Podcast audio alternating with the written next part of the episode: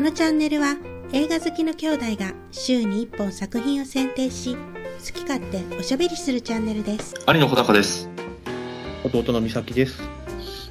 今週紹介する作品はこちら。母と暮らせば。はい。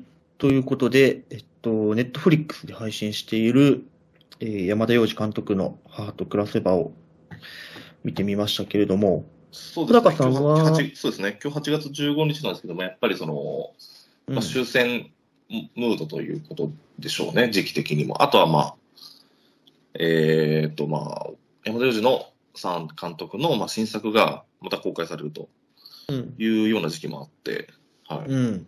あの、日本の映画トップ10にも入ってるもんね、今ちょうど。うん、そうですね。僕、そうなんですよ。あの、公開当時見に行きまして、2回目です、うん今回。うん。どうでした、美咲さん。いやー、ちょうどなんか、こういう邦画が見たくて、あ、なんてそういだう。かな。ちょうど、なんていうかな、あのー、ちゃんとした邦画を見たくて、ちゃんとしたいう方のがってなんや。うんはい難しいねんけど、そういうアクションとかじゃなくて、はあの、とかなんか、ドタバタとかそういうんじゃなくて、ちょっと落ち着いた邦画が見たいなって、ちょうどなんかそんな気分やってん。い。はあ、はあはあはあ、なるほど。だから山田洋次監督なんかぴったりやんと思って、山田洋次監督はもう本当になっていうんでしょうね。まあ、安定した山田洋次節というか、うん。はいそう僕はね、好きですよ、山田洋次監督。いやー、俺も好きよ。はだから、そうう、たまたまそのネットフリックスのトップ10に入って、目についたからこれ見たいって言うんけど、い。はい。どうでした、美い咲やー、よかったねー。よかったですかいや、これは好きや。さん。ああ、よかったですよ。僕もね、大好きですよ。いい映画だと思います。いい映画。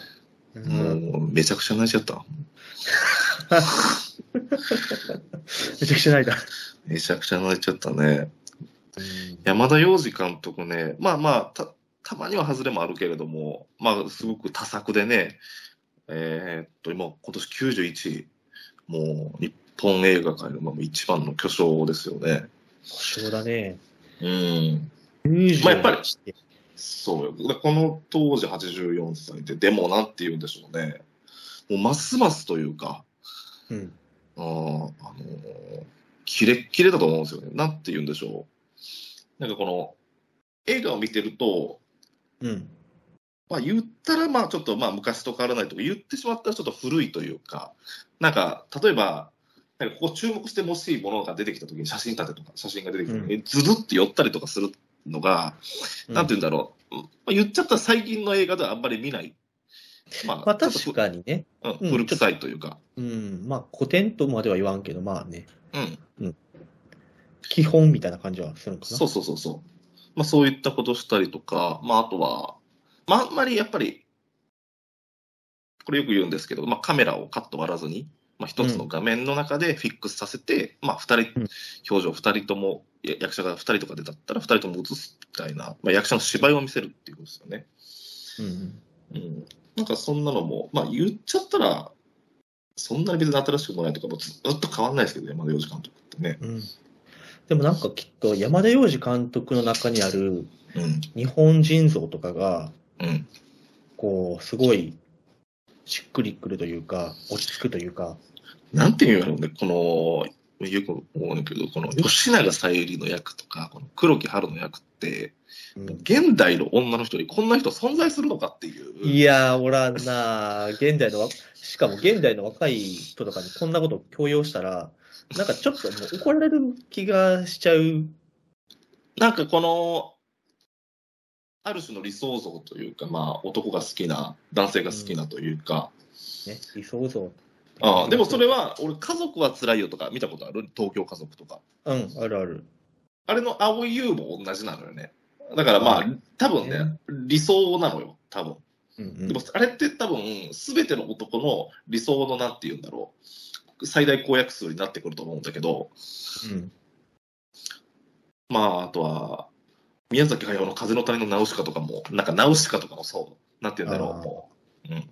まあ、男性が描く、まあ、理想の女性像っていう風には見えるんだろうけど、まあ、これは俺がだ男なのだからなのかもしれないけど、やっぱりすごいいいよな、あの吉永小百合とか、うん黒木春っ黒木て。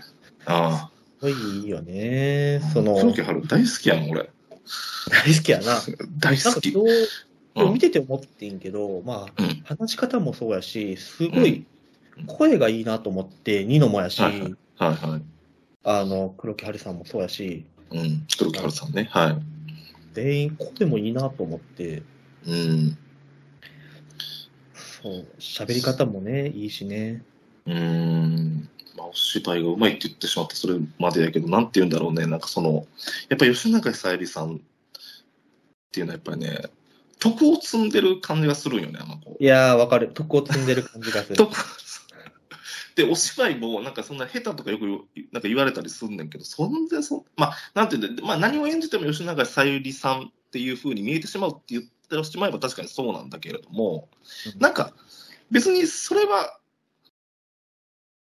それでもいいと思ってるんよね、僕は。うん。2種類いるってことね。うん、そうそうそうそう。まあまあ。でも別になんか、この中で、なんか吉永小百合さんなんかもう最高じゃん。もうん、最高やなう、うん、もう流されるもんね。なんかされる。うんうん。そら、やっぱ普段から、うん、こういう徳というか、うん、え誠実に生活してるような人じゃないと出せない雰囲気っていうのがあると思うねんな。うん、そうなんですよね。で、俺ちょっと、結構心に残ってる話があって、うん。あ、まあ、ちょっと僕昔お芝居してたんですけど、うん。で、その時に、まあちょっと、まあ、先生みたいな人がいてね、うん。まあその、まあみんなバイトしてるわけなんだけど、一緒に受けてる人が。うん覚えてる話があって、まあバイトで、まあ、水商、まあ女の人に対してね、水商売をやめなさいっていうことを言ってて、うん。なんまあやっぱりその、その先生は、まあやっぱりそのさ、演技の勉強をするにしても、まあたくさん水商売をした方が、例えば稼げたりとかして、まあ人生経験にもなるし、うん。あのーまあ、結構効率的じゃん。うん。効率っていう面で言うと。うん。でも、なんかそれで失われるものがあるんじゃないか。まあでもその人は男の先生だったから、それ正しいかどうかは分かんないよ。まあね。うん。うん。でもなんかそれはするなっていうふうに言ってて、結構それ心に残ってて、うんな。それは、うん要は、うん。まあ、心、その、対価として、うん。心が、まあ、例えばすり減るよと。それが、芝居に反映されるよっていうことを言ってるのすり減るっていうか、何か、まあすり減るんじゃないんだけど、何か失われるものがあるっていうふうに信じてたんだよね、その先生は。うん。でも、なんかそれを、この吉永小百合さんを見ると、なんかそう、吉永小百合さんが昔はそそれしてたかもしれないけど、もしかしたらね。でもなんかその、光って見える、その徳っていうものって、なんかそこ出てくると思うんだよね。うん。まあ、そうね。やっぱ、うん。教養とかもそうやし、うん。そういうのって、やっうぱ、ん。どこかしら判断してるよね。喋り方だったり、所作だったり、うん。そういうもので。うん。だから、そうね。今、誰だ役者で、ちょっとパッと出てこないな。まあでも黒木華さんとか蒼井優さんとかもは別にまあそのああの二人はすごくお芝居がうまいからなんて言うんでしょう、水商売だとかそういうもうちょっとやさぐれた役も全然できるんだけどなんかで、きるな。うん、ただそのあの美しい佇まいっていうものを演じた時に何か失われてしまうものっていうのもあるんだっていうようなことを吉永小百合さんっていうのは体現しているんじゃないかなとうん。思いまなするね。ほうん、どね。うん。あの可愛げと言いますかね、かわいいな。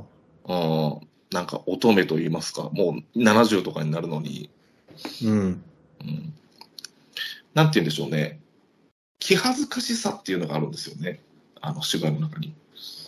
で、でまず女性に対してもやっぱりそれがあって、まあ、男が求めるものの中にね、うんその、気恥ずかしさっていうものが可愛げに映ってると思うんだけど、うんなんかそういうものが失われていくんじゃないかなっていうふうに思ってたのね、なんかそう例えば水商売とかすると。ほう、なるほどね。うんうーん、まあまあまあ、確かに。男に慣れて、まあ、言ってしまったら、まあ、慣れて、例えば、軽んじてしまったりとかすることによって失われてしまううん。ものとかっていうものがきっとあるんじゃないかなとうんうんいうふうに思いますね。うん。なるほどね。まあうん確かに、そうね。そなの演技は、う演技っていうのがその気恥ずかしさみたいなのが、うん、例えば演技でうん、いうことができたとしても、うん、やっぱ演技とうん、その心の内で感じたもの、うん、そううん、作ったものってきっと違うもんね。うん。そうなんですよね。まあまあ、それを再現してこそ役者っていうのもあるんですけど、うん。確なんかその、ね例えば、まあ、娘ができたとしてさ、それをまあ育てるたときに、うなんか、水商売とかをしてしまって失ってしまうものっていうのがあるんじゃないかなっていう気はしますよね。うん。なるほどね。非常に効率はいいと思いますけど。うん。うんだからその瞬間は、ね、稼げたとしプラスになったとしても、人生長い目で見たらやっぱり損になるような気がします、私は。うん。まあ、ちょっと話変わるけど、うん。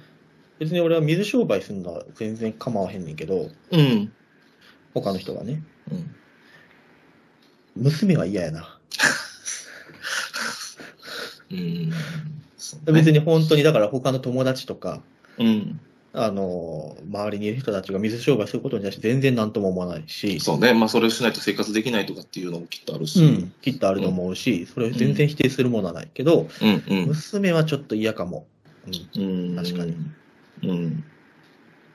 まあ、それでによって得られるものもあったとして、まあ、それは別別の方向で生きていくっていう道もあるんだけれども、なんかそれ、そっちから全く逆に行った、その、なんて言うんでしょう、最終究極体が吉永さゆりさんだんですよね。 うんなるほどね。最終究極体ね。そうそうそう そう。そうすると、なんか年齢による、なんて言うんでしょう。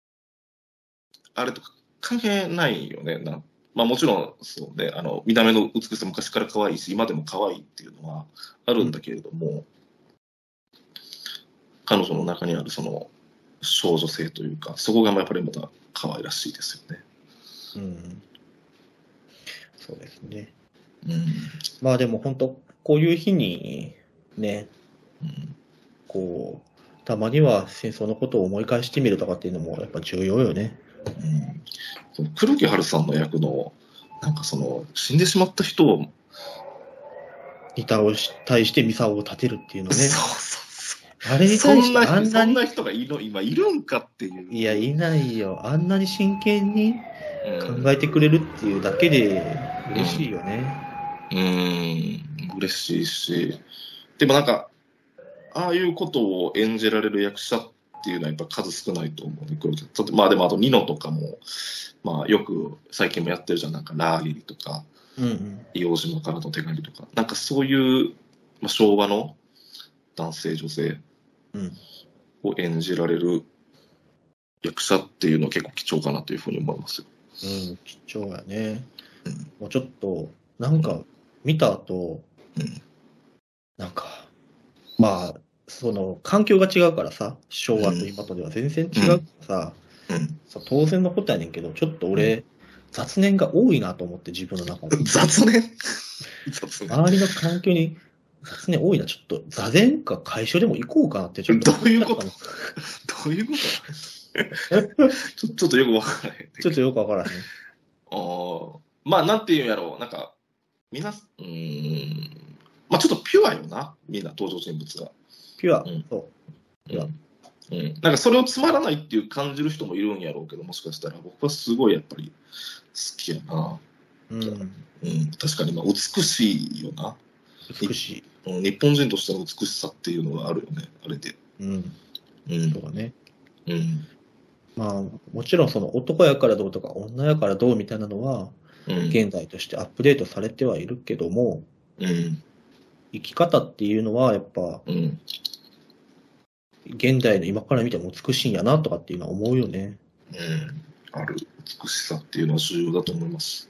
うん、でそういうのが山田洋次監督とかやったら、やっぱ、そう、山田洋次監督の美学っていうものが、うん、まあ、日本を作ってきたと言っても過言ではないと思うし、うん、うん、なんかだからだからこそやっぱりいまだに山田洋次監督が取り続けられる、それなりになっていうんだろう、まあ、ニノとかの人気の俳優を起用してるっていうのもあるけれども、まあ、松竹が作らせてくれる、それなりにヒットすると、うんまあ、もちろんいい面白い映画作るし、うん、うん、という、なんていうんでしょう、非常に重要な監督だと思います。重要な監督だよね。すごいよね、うん本当に。 91歳でまだ映画撮り続けるっていうね、いやー、そうよ。だから、うん宮崎駿もまた取れるんちゃうってちょっと思っちゃうね、そう聞くと。